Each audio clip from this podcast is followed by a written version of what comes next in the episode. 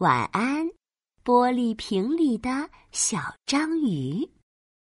在大海深处，住着一只小章鱼，它的身体十分柔软，无论多小的洞口都可以钻进去。这一天，小章鱼发现了一只玻璃瓶。啊，这么漂亮的瓶子，当我的新家正合适。呵呵呵呵呵。说着，小章鱼便缩着身体钻了进去。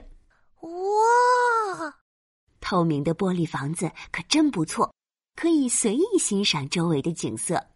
正当小章鱼欣赏自己的新家时，一股巨大的海浪卷了过来，小章鱼和玻璃瓶被高高的卷起来。又被远远的推出去，哎呦，哎呦，啊啊，哎呦！小章鱼被海浪晃得头晕脑胀，它很想赶紧从玻璃瓶中钻出来，可不知什么时候，一颗石子正好堵住了瓶口，怎么也推不开。就这样翻着、滚着、转着，装着小章鱼的玻璃瓶竟然。被海浪推上了岸，这下糟糕了！小章鱼可从未离开过大海。啊啊！救命！啊啊！救命呀！不不不不不！我要回到海里去！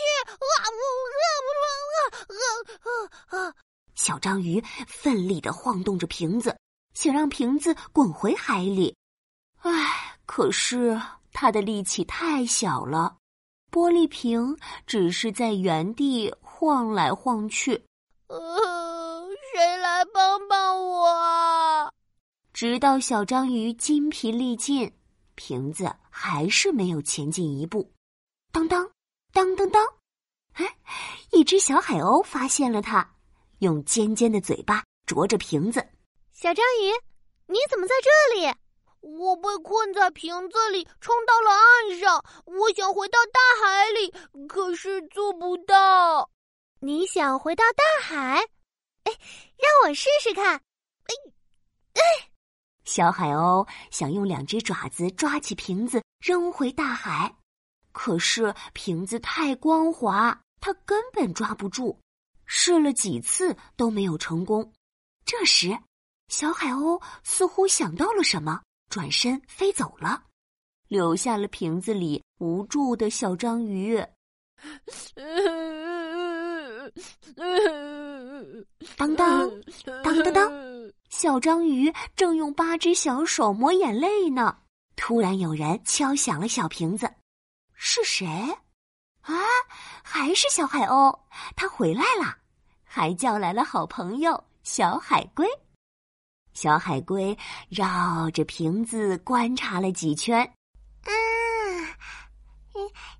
让我来来把瓶子背回海里去。只见小海龟低下头，努力的用脑袋顶着玻璃瓶，哎，想把瓶子背到后背上。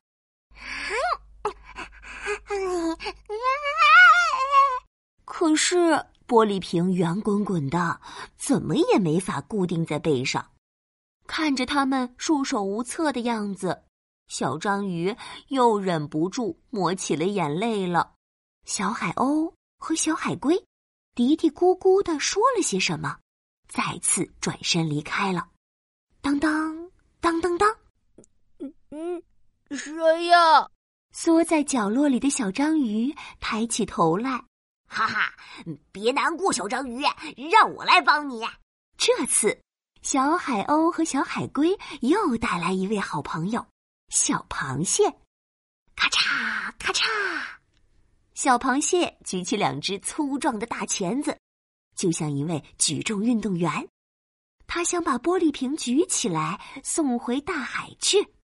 一二三，啊！一二三，啊！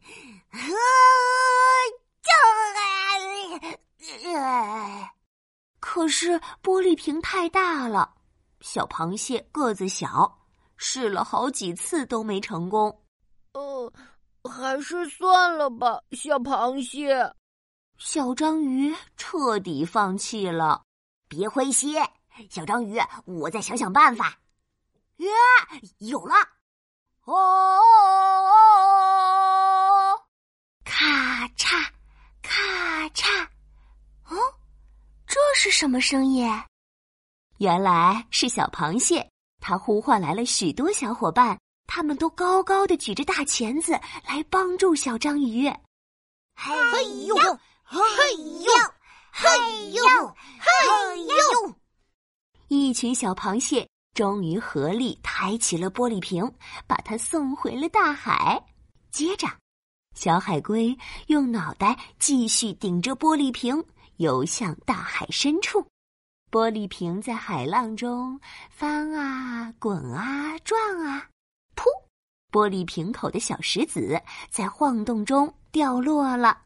小章鱼呲溜一下就钻出了玻璃瓶，回到了水中。哇！我自由了！哈哈哈哈哈！小章鱼在大海中开心的旋转舞蹈。小海龟，谢谢你，请帮我告诉小海鸥和小螃蟹们，谢谢他们，我会回去看他们的。不过，在那之前，先让我好好睡一觉吧。经过一番历险，小章鱼累坏了，这会儿已经回到原来的房子里睡着啦。晚安，回到大海的小章鱼。晚安，乐于助人的小伙伴们。晚安，亲爱的小宝贝。